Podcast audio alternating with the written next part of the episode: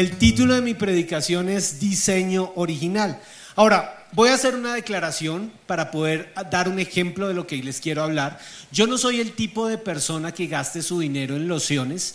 A mí, sinceramente, eso de, comprar lociones no me gusta. Toda la vida he pensado que comprar una loción, y perdón por lo tacaño, es coger la platica y hacerle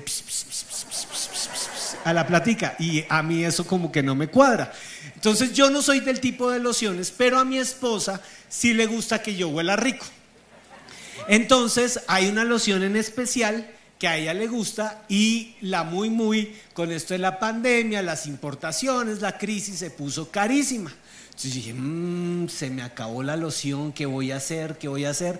Me metí a una página muy, muy, muy como lo hacen mis ovejos. Quiero aclarar, mis ovejos son los líderes de la red Lionheart.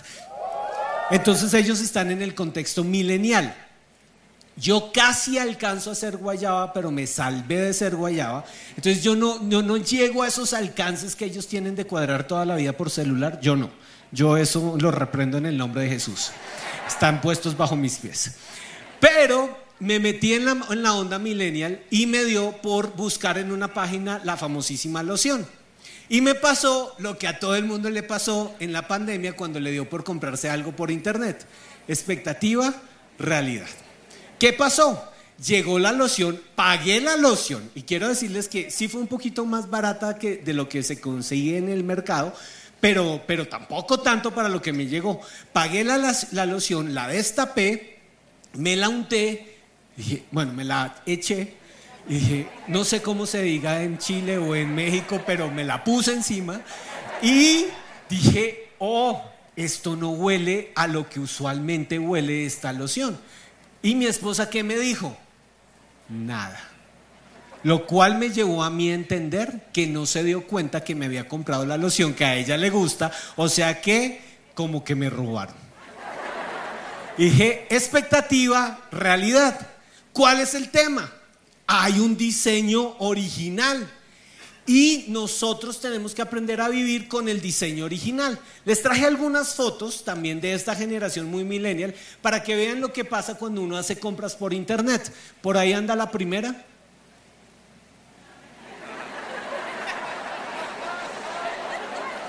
Buenísima, ¿verdad? Todo el mundo quería sus tenis yo con eso no salgo ni a la esquina. No, eso es póngale cero, demanda y mire, 750 mil. Nah, ¿qué es eso? No. Siguiente, la de los viajes. Esta es buenísima. Me venden el viaje a la muralla china. Expectativa. Visita la muralla china. Realidad. Rodeado de chinos en COVID.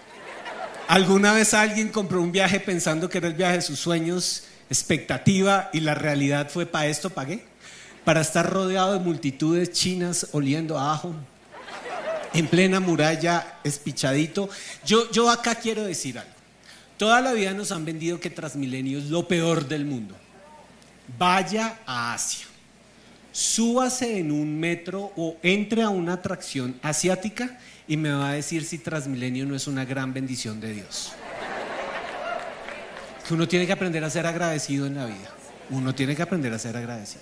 De hecho, a mí alguien me enseñó algo. El día que usted aprenda a dar gracias por andar en ejecutivo, Dios le va a regalar carro. ¿Alguien acá se acuerda del ejecutivo?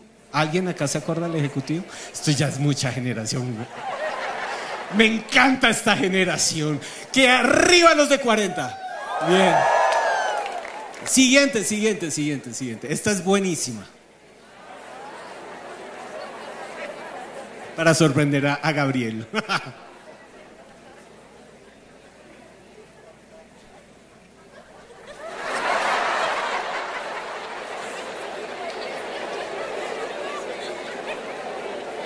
Expectativa, realidad. ¿Qué te quiero decir en esta predicación? Y si llego al punto de una vez, por favor, no sigas pagando el alto precio de vivir tu vida sin ser la versión original que Dios diseñó en el cielo.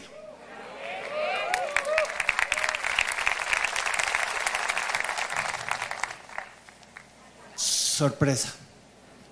Tú eres un diseño hecho en el cielo por Dios creador. No te resignes a ser una copia o un diseño errado de algo glorioso con lo que Dios en este momento está soñando. Estamos llamados a vivir nuestra vida en el diseño original del Creador. ¿Por qué? Porque Dios no comete errores. Miren, Dios es creador. Hay muchos esfuerzos y avances científicos. Trataron de clonar a Dolly. Han, habido innumerables ensayos, e investigaciones, documentos se han subido acerca de la clonación de órganos, de la clonación de vida, pero es evidente que el ser humano no puede ser clonado porque el ser humano es un diseño original hecho en el cielo por Dios creador. Y el ser humano tiene un diseño de Dios tan único y tan especial que Dios mismo se encargó de hacernos y sobre cada uno de nosotros soplar algo que nadie va a poder clonar. aliento de vida, el neuma de Dios, tu espíritu, la parte trascendente de ti, lo que se comunica con el Creador lo más valioso que Dios colocó dentro de cada uno de nosotros. Somos seres espirituales hechos a imagen y semejanza de un Dios creador que no comete errores en el cielo y que nos diseñó según su diseño perfecto. Y cada diseño tiene una función. Tenemos una identidad en Dios como diseño original, pero también tenemos un propósito. Y cuando tú descubres tu diseño original y lo que Dios hizo en el cielo de ti, que es totalmente diferente a lo que Dios hizo en el cielo de mí, Dios va a derramar sobre ti la capacidad de cumplir ese propósito que solamente tú puedes hacer operando en el diseño perfecto de lo que Dios creó en el cielo. Me quiero explicar. Ven conmigo a Hebreos 9, 27 al 28. Qué versículo tan especial. Presta atención a esto. Y así como cada persona está destinada a morir una sola vez y después vendrá el juicio. ¿Eso qué quiere decir? Que nuestra vida se vive una sola vez. Y se vive una sola vez para tener la capacidad de en vida determinar nuestra eternidad. Eso quiere decir que en vida tu diseño original empieza a operar en el propósito perfecto de Dios que se llama tu salvación.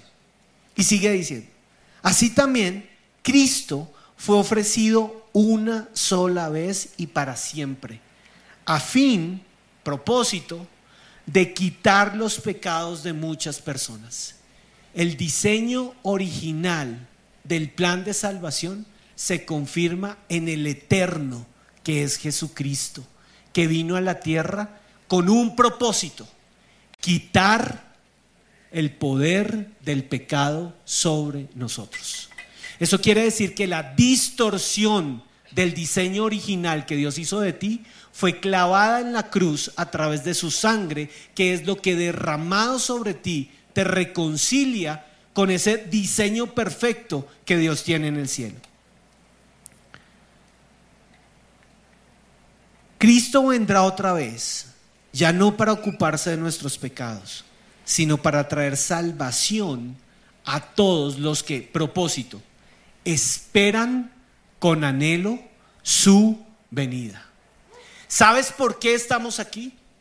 Porque fuimos hechos por un Dios que no comete errores, que nos colocó en un tiempo perfecto, 2022, en un espacio perfecto, Colombia o el lugar donde te encuentres en este momento conectado, y que nos dio una misión, prepararnos para un encuentro celestial con Él en el cielo.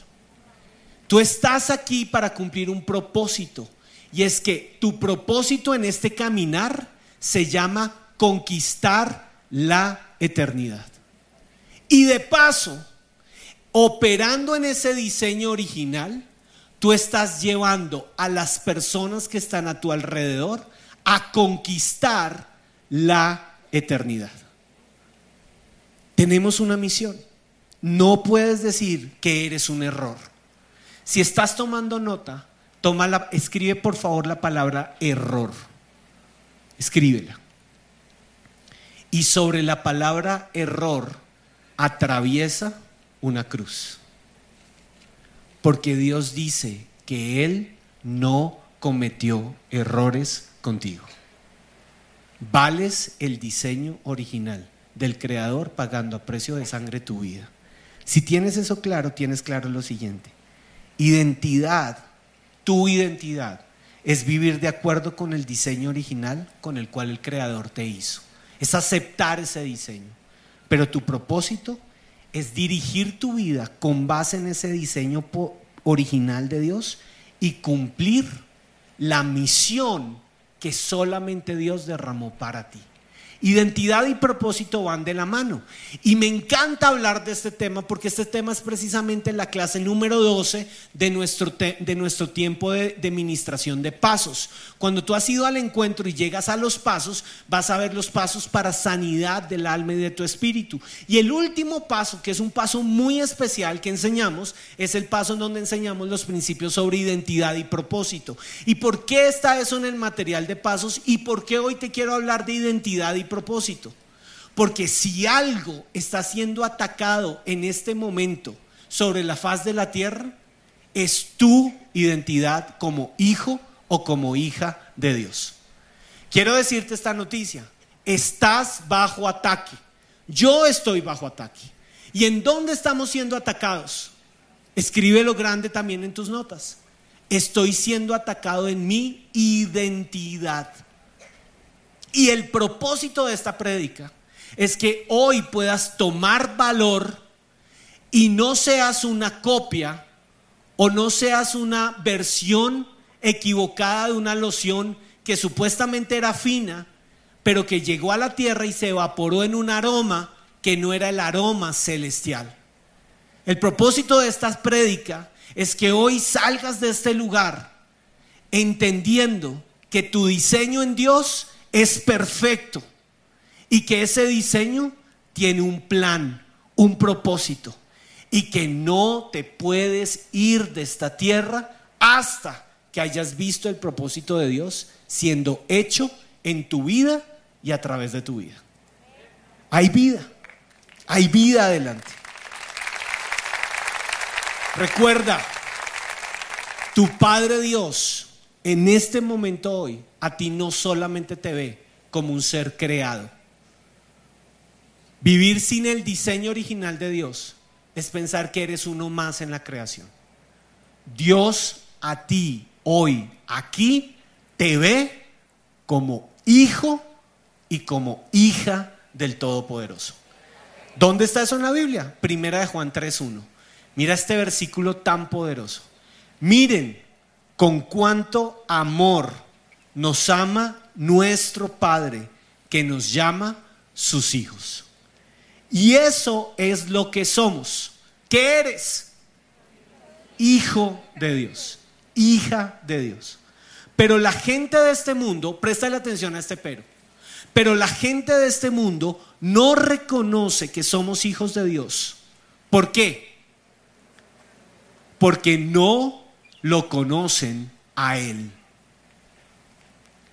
¿Sabes que no solamente tú estás siendo atacado en tu identidad? En este momento en la tierra el testimonio nuestro es atacado y lo que nos está haciendo creer el sistema del mundo es que tú y yo somos de los pobrecitos cristianos que todavía están sentados en una silla tomando nota a un predicador, esperando que algún día Dios se compadezca y vuelva por ellos. Pero te tengo una buena noticia con esta predicación. Yo sé que muchos de nosotros estamos enfrentando en este momento un temor impresionante sobre el futuro y sobre lo que va a pasar y lo que se nos viene. Yo lo sé, yo lo sé. ¿Por qué? Porque yo lo he sentido y porque he hablado con otros. Siguiente propósito con esta predicación. El que en este momento tendría que estar orinado del miedo se llama diablo y se apellida Satanás. Cuando el diablo apellidado Satanás se dé cuenta que tú entendiste cuál es tu diseño original y que en la tierra está caminando un hijo, una hija de Dios que no se va hasta cumplir ese propósito, el que se va a orinar del miedo es el diablo.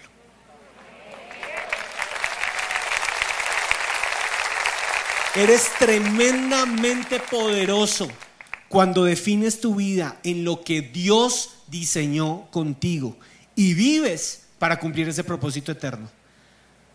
Esto no son palabras bonitas, son planes celestiales. Y quiero que miremos esto en la Biblia, porque hay un personaje que es uno de mis personajes favoritos. Y he predicado de este personaje, pero hoy quiero hacer otra versión de Gedeón. Gedeón es un duro para mi gusto. A mí me encanta estudiar jueces capítulo 6, 7, 8 y encontrarme con la vida de Gedeón. Gedeón fue uno de los jueces de Israel y quiero que a lo largo de esta predicación entendamos qué es el diseño original de Dios. Hablemos del contexto de Gedeón. La vida de Gedeón la vas a encontrar, como te mencioné, en el libro de jueces. El libro de jueces es un libro, a mi gusto, un poco triste. ¿Por qué es triste este libro? Bien, porque el pueblo de Dios, después de que Moisés ha muerto, se enfrenta a la conquista de la tierra prometida. Y Josué se levanta como el gran líder que va a llevar al pueblo a conquistar la tierra prometida. El libro de Josué, que es el libro que está antes de jueces, nos va a mostrar el liderazgo de Josué precisamente, guiando a un pueblo sin tierra a poseer la promesa de Dios. Y cada vez que yo leo este libro, me encuentro con mi propia vida. Me encuentro con una vida que tiene promesas de Dios, que cree que es hijo de Dios, que cree que tiene un propósito, que cree que Dios le quiere dar una tierra prometida, pero que se levanta cada mañana y dice, ¿y como para cuándo? ¿Y como qué? ¿Y como yo aquí qué? ¿Y qué está pasando conmigo? ¿Y cuándo entonces? Y entonces encuentro que el libro de Josué es el libro de un guerrero que toma al pueblo y lo lleva a poseer la tierra a través de varias batallas. Pero el libro de jueces arranca precisamente con la muerte de Josué y Josué se va, se desaparece y el pueblo entra en una crisis de identidad. Fácilmente el pueblo ya poseyendo la tierra se le olvida lo que Dios les había dicho. Y entonces ellos empiezan a darse cuenta que las naciones vecinas tienen otros dioses. Y entra un círculo eterno en este pueblo de Israel de, somos el pueblo de Dios, pero estamos rodeados de dioses de naciones vecinas. Miremos los dioses de las naciones vecinas. Hagamos lo que la otra gente hace. Miremos su... Yo creo que si estaban en Filisteo, en Filisteolandia, en Filisteolandia tenían Netflix miremos Philly Netflix y paguemos la suscripción. Y escuchemos la música de Bat Filisteo. Y entonces Bat Filisteo tiene unas orejitas y, y escuchemos su música. Y pongamos la atención a, a sus héroes y su estilo de vida de las Kardashian Filisteas a ver qué tan lindas están. No sé, no sé, estoy hablando boadas, pero no sé. Pero yo sé que ese es el gran problema de este pueblo. Y entonces este pueblo se empieza a mirar los dioses de las naciones vecinas y dejan de poner su fe en Dios y empiezan a mirar otras opciones. Y el pueblo que es original, de repente termina siendo una vil. Yo quiero que tú te canses de ser el Mickey Mouse de ese video. Si lo logramos, lo logramos. Pero mete la panza y dile a esa panza, este no es el diseño original de Dios. Yo no nací para comer mundo, yo nací para ejercitar espíritu. Y entonces esta gente pierde su identidad y tan pronto las naciones vecinas se dan cuenta que ellos son fake o una copia barata, los poseen, los oprimen, les quitan la tierra, les quitan la comida, los destruyen y el pueblo entra en crisis. Y entonces el pueblo de repente se acuerda de Dios y clama. Y Dios los oye desde el cielo.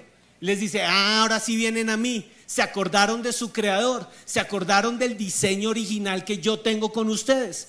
Y entonces el pueblo dice, sí, que si nos ayudas. Y Dios les manda un juez que es un héroe, que vamos a encontrar diferentes relatos de jueces a lo largo del libro de jueces, que hace campañas de guerra y a través de esas campañas de guerra vencen al ejército opresor, vencen el Netflix de los filisteos, vencen el sistema mundano, carnal, diabólico del mundo afuera, hacen unas guerras impresionantes, reconquistan la tierra, adoran a Dios, se entregan a Dios hasta que pasa el tiempo y vuelven al mismo ciclo, porque vuelve la burra al trigo. Amo mi red de teens. ¿Por qué te estoy diciendo esto? Porque tú eres totalmente vulnerable cuando pierdes tu identidad, como le pasó al pueblo de Israel. Cuando te haces vulnerable y cuando te haces presa satánica fácil. Así que el diablo puede ser como león rugiente, me lo comí, me lo devoré, cuando pierdes su identidad cuando dejas de ser el diseño original de lo que Dios dice. Y arranca jueces 6 del 1 al 12. Los israelitas hicieron lo malo a los ojos del Señor. Entonces el Señor los entregó a los madianitas. ¿A los qué? Que era un tipo de filisteos durante siete años. Siete años. Los madianitas eran tan crueles con los israelitas que hicieron escondites en los montes, en las cuevas y en los lugares fortificados. Es decir, que el sistema del mundo se va a levantar como un león para tratar de intimidarte a ti, de intimidarme a mí, para meternos en cuevas, escondiéndonos de lo que antes admirábamos y pensábamos que nos iba a dar éxito. Cada vez que los israelitas sembraban sus cultivos, venían saqueadores de Madián, de Amalek y del pueblo del oriente y atacaban a Israel. Acampaban en territorio israelita y destruían las cosechas hasta la región de Gaza. Se llevaban todas las ovejas, las cabras, el ganado, los burros y dejaban a los israelitas sin con qué comer. Estas multitudes, di conmigo multitudes, porque quiero decirte algo. Pareciera que ser cristiano en este momento es irse en contra de las multitudes. Pareciera. ¿Listo? Pero es que nosotros vemos multitudes humanas. Dios ve multitudes celestiales. Ahí está la diferencia. Estas multitudes enemigas que venían con sus animales y sus carpas eran como una plaga de langostas. Así es el mundo. Llegaban en numerosas manadas de camellos con lo último en series, en producciones, tecnología, guachu imposibles de contar, y no se iban hasta que la tierra quedaba desolada, totalmente esclavizados a la pornografía, a una mente reprobada, a una mente adolorida, a una mente deprimida. Así que Israel, perdón que meta estos paréntesis, pero creo que aplican para el entendedor buenas palabras. Así que Israel se moría de hambre en manos de los madianitas. Y viene la palabra clave. Entonces los israelitas, ¿qué hicieron? Di conmigo, clamaron. Clamaron al Señor por ayuda. Siete. Cuando clamaron, ¿qué hizo el Señor? Cuando clamaron al Señor a causa de Madián, el Señor, ¿qué hizo? ¿Qué hizo? ¿Qué hizo? Mil puntos para el que me diga qué hizo. Les envió un profeta, porque Dios siempre va a hablar y va a volvernos a nuestro diseño original. Les envió un profeta. Esto dice el Señor Dios de Israel. Yo te saqué de la esclavitud de Egipto. ¿Quién te dijo a ti que en tu diseño original tú eres un esclavo? Tú no eres un esclavo, pueblo. Yo mismo a ti te saqué de la esclavitud. Te rescaté de los egipcios y de todos los que te oprimían. A ver, viejo, si lo pude hacer con los egipcios, que eran tremenda mole de guerreros, todos Massinger, ¿cómo no va a poder tontear a estos madianitas que se levantaron contra ti?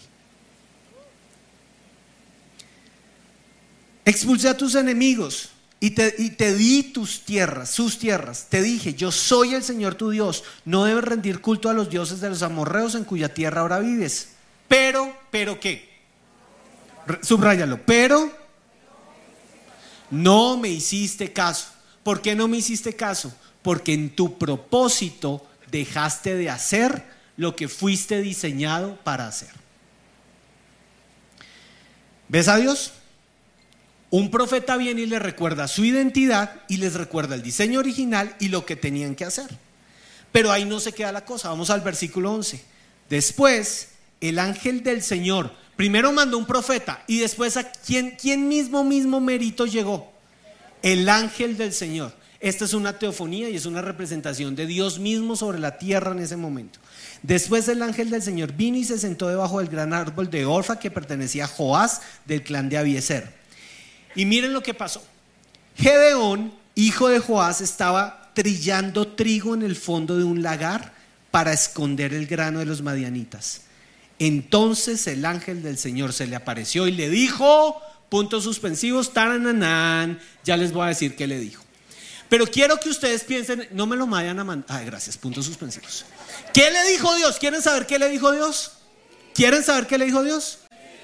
Antes, ¿qué hace un hombre trillando trigo en un lagar? Me voy a explicar. Un lagar es el lugar donde se hacía el vino. Se pisaban las uvas para sacar el vino y era un terreno oculto o escondido o no había bulla. El trigo, en cambio, necesitaba incluso instrumentos, ganado. Era todo, el, trigo tiene una, una forma de producirse muy voluminosa, por así decirlo. ¿Qué hace un hombre trillando trigo en un lagar? Pues está muerto del miedo porque los madianitas lo tienen totalmente azorado y necesita esconder el poco triguito que consiguió para podérselo comer a escondidas para que los madianitas no vengan y se lo quiten. ¿Alguna vez alguien se ha comido un postre a escondidas? Gracias, confiesen su pecado.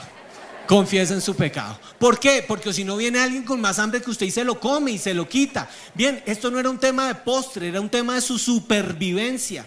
Conclusión, Gedeón es el tipo del guerrero de Dios cumpliendo el diseño original en la tierra y hace morir al diablo de miedo. No, de tal forma que una persona que no opera en el diseño original de Dios se va a tirar la provisión de Dios sobre su vida. ¿Estás conmigo? ¿Por qué tienes que producir trigo en un lagar cuando Dios te dio trigo en abundancia para alimentarte de lo mejor del trigo? ¿Por qué tienes que vivir tu vida escondidas cuando eres un diseño original de Dios que pisa fuerte sobre la tierra y fue llamado para brillar? ¿Qué pasa con este hombre? ¿Quieren saber qué le dice Dios? ¿Qué le dice Dios a este escondido, muerto del miedo, chichiciado en los pantalones? Miren lo que le dice Dios. Versículo 2. Entonces el ángel del Señor se le apareció y le dijo, guerrero valiente, el Señor está contigo.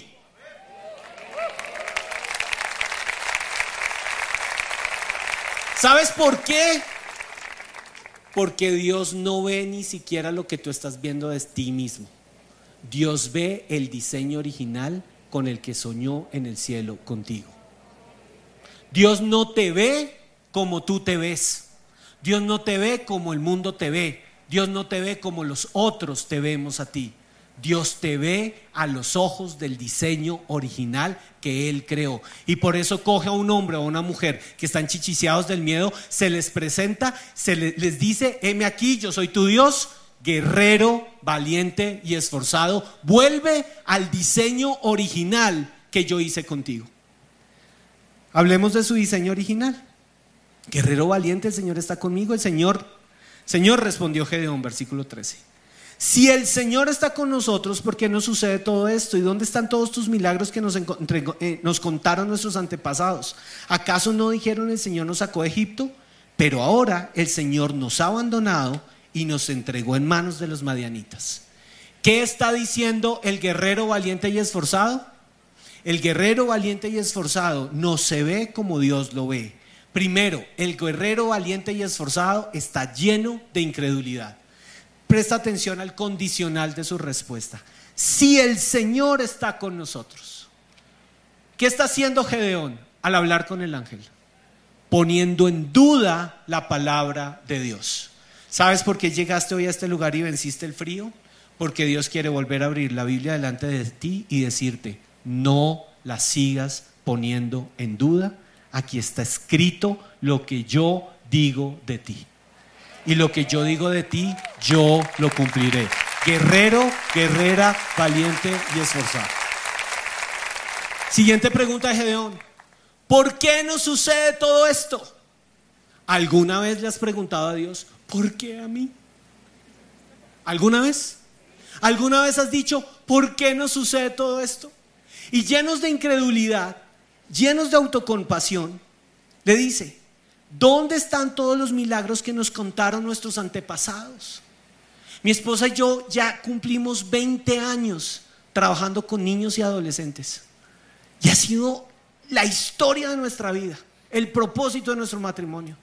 Pero hemos encontrado algo muy particular. Y es que los padres nos encargamos de decirle a nuestros hijos lo grande que es Dios y lo poderoso que es Dios.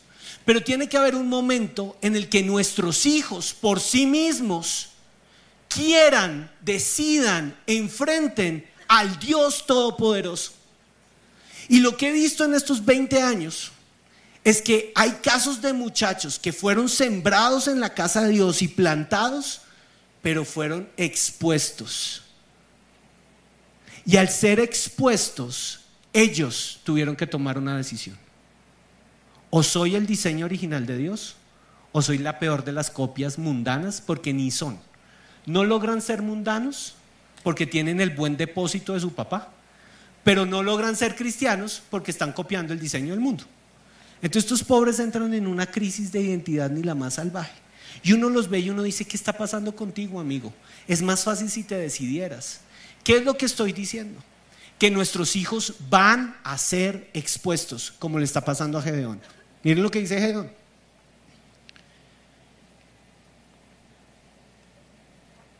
¿Dónde están todos los milagros que nos contaron nuestros antepasados?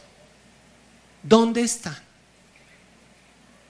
Sí, los papás hemos contado de milagros, pero ahora los papás tenemos que entregar a los hijos a un mundo perverso y ver cómo ellos mismos van a traer milagros sobre la tierra. Si hay un adolescente en este lugar escuchándome, yo quiero decirte algo. Tú no naciste para ser una copia mundana.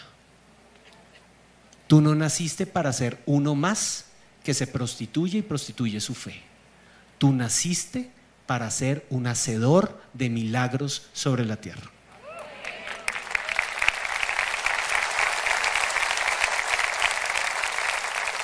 Y viene el antife. Pero ahora el Señor nos ha abandonado y nos entregó en manos de las madianitas. Perdón, perdón. ¿Se acuerdan que les expliqué el ciclo de los jueces? el Señor los había abandonado y los había entregado en manos de los madianitas? ¿Sí o no? Bueno, pregunta, ¿el Señor te ha abandonado y te entregó en manos del pecador?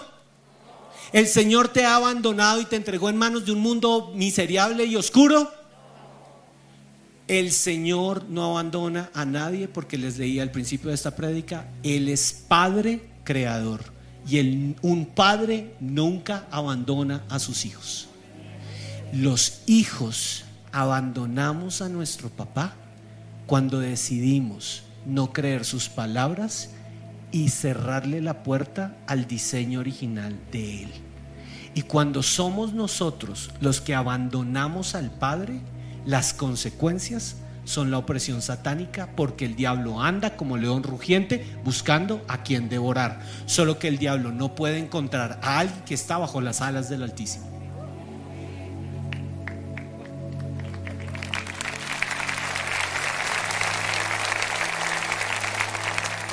Jueces 6, 14 al 24. Entonces el Señor con amor lo miró y le dijo, ve con la fuerza que tienes y rescata a Israel de los madianitas. Yo soy quien te envía. Pero Señor, respondió Gedeón, ¿cómo podré rescatar a Israel? Mi clan es más débil de toda la tribu de Manasés y yo soy el, el de menor importancia en mi familia. ¿Te das cuenta del diseño original de este hombre? ¿Te das cuenta? ¿Te das cuenta? Este no era su diseño original. Esta es una vil copia hablándole. Me encanta Dios. Cuando a veces en nuestra oración Dios nos escucha y dice, me está hablando tu clon copia barata. Pero te escucho. Yo escucho al clon copia barata. Pero espérate que al clon copia barata le voy a contar algo. Si de verdad cuento con tu favor, respondió Gedeón, muéstrame una señal para asegurarme que realmente es el Señor quien habla conmigo. Y acá viene el corazón de un hombre que aunque es una copia barata, no era un caso perdido para Dios. Mira esto tan impresionante. Versículo 18. No te vayas hasta que te traiga mi ofrenda. ¿Sabes por qué Dios insistió en Gedeón a pesar de los argumentos, las peleas, las palabras, que yo soy el más chiquito, que yo soy el menos poderoso, que conmigo no pasa nada, que... ¡Ah! ¡Qué cosa tan harta conmigo! ¿Sabes por qué Dios siguió insistiendo con Gedeón? Porque Gedeón le dice al ángel, espérame que quiero ir y traer mi ofrenda. La copia barata, en el fondo, era un adorador. ¿Sabes qué te dice hoy el Señor? Has pensado que eres una copia barata, pero yo he visto en ti un adorador. Y quiero que lo sepas. Hoy venciste la comodidad de tu casa para venir a traerle tu ofrenda al Señor.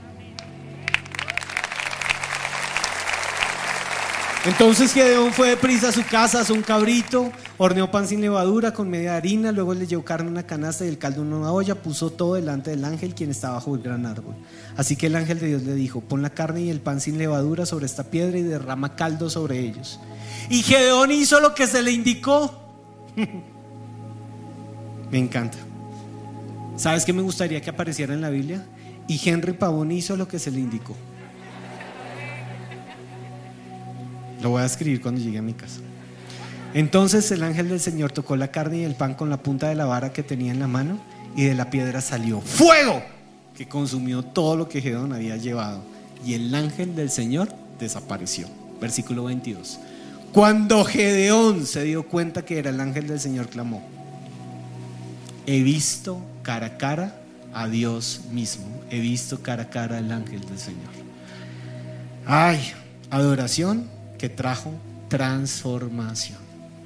¿Cómo vas a volver a ser el diseño original que Dios hizo en el cielo de ti? Vas por buen camino. Cuando cierras tus ojos y adoras a tu Creador y le dices, Señor, aquí no te adora un error, aquí te adora tu Hijo, que tú amas. Y así el mundo me diga que yo soy una copia barata, el cielo dice que yo soy hijo del Dios Todo poderoso. El resultado. Jueces, ah bueno. Entonces Gedeón construyó un altar al Señor en ese lugar y lo llamó Yahweh Shalom, que significa el Señor es paz. ¿Qué hizo esta copia barata? Adoró a Dios, construyó un altar y le puso un nombre de pacto, Jehová Shalom. Te devuelvo al final de la historia porque pues no te la puedo contar, tú la vas a leer en tu casa muy juicioso. Jueces 8:28. Los madianitas fueron sometidos delante de los israelitas y no volvieron a levantar cabeza. Uy, uy, me encanta esto. Y mira esto. Y durante 40 años, mientras vivió Gedeón, el país tuvo paz. ¿Cumplió su propósito? Una copia barata transformada en adoración cumple el propósito de Dios. Y el hombre que levantó un altar que se llamó Yahweh Shalom, Dios mi paz, es el hombre que desató la paz sobre su nación tu adoración se va a convertir en la exaltación de Dios en esta tierra. ¿Lo crees? Vamos a estar de pie. Cierra los ojos y dile al Señor, sanas mi fe, Señor. La incredulidad me visitó y me he resignado a ser una copia barata. Esta generación le llama a eso ser un fake, falso. Pero la falsedad me habla del engaño y el engaño es la estrategia satánica. Padre, en el nombre de Cristo Jesús, hoy me presento ante el mundo visible e invisible y en el nombre de Jesús rompo la maldición satánica de las palabras habladas y creídas en mi corazón acerca de mi identidad. Hoy, en el nombre de Jesús, yo renuncio y clavo en esa cruz la mentira. En el nombre de Jesús, la distorsión. En el nombre de Jesús. Hoy voy al engaño que me hace creer que puedo jugar con el mundo y parecerme al mundo y estar bien. En el nombre de Jesús. Hoy rompo el molde satánico porque fui creado en el cielo para un propósito celestial. Y hoy me visto de las armas espirituales y le digo a la incredulidad, fuera de mi corazón. Le digo a la incredulidad en mi nación, fuera. Colombia no vas a seguir siendo deformada. Naciste para ser bendición. Mi familia no va a seguir siendo deformada. Mi familia es bendición. Y yo en el nombre de Jesús llevo mi familia al diseño original del Dios creador. Y yo haré lo que fui llamado a hacer. No soy de los que trillan su trigo en un lagar. Yo soy de los que multiplican la semilla de Dios. Señoras, milagros a través mío, porque creo en ti y creo lo que tú dices de mí. Y no me falta nada, tu voz es vida en el desierto, en los tesoros de tu boca yo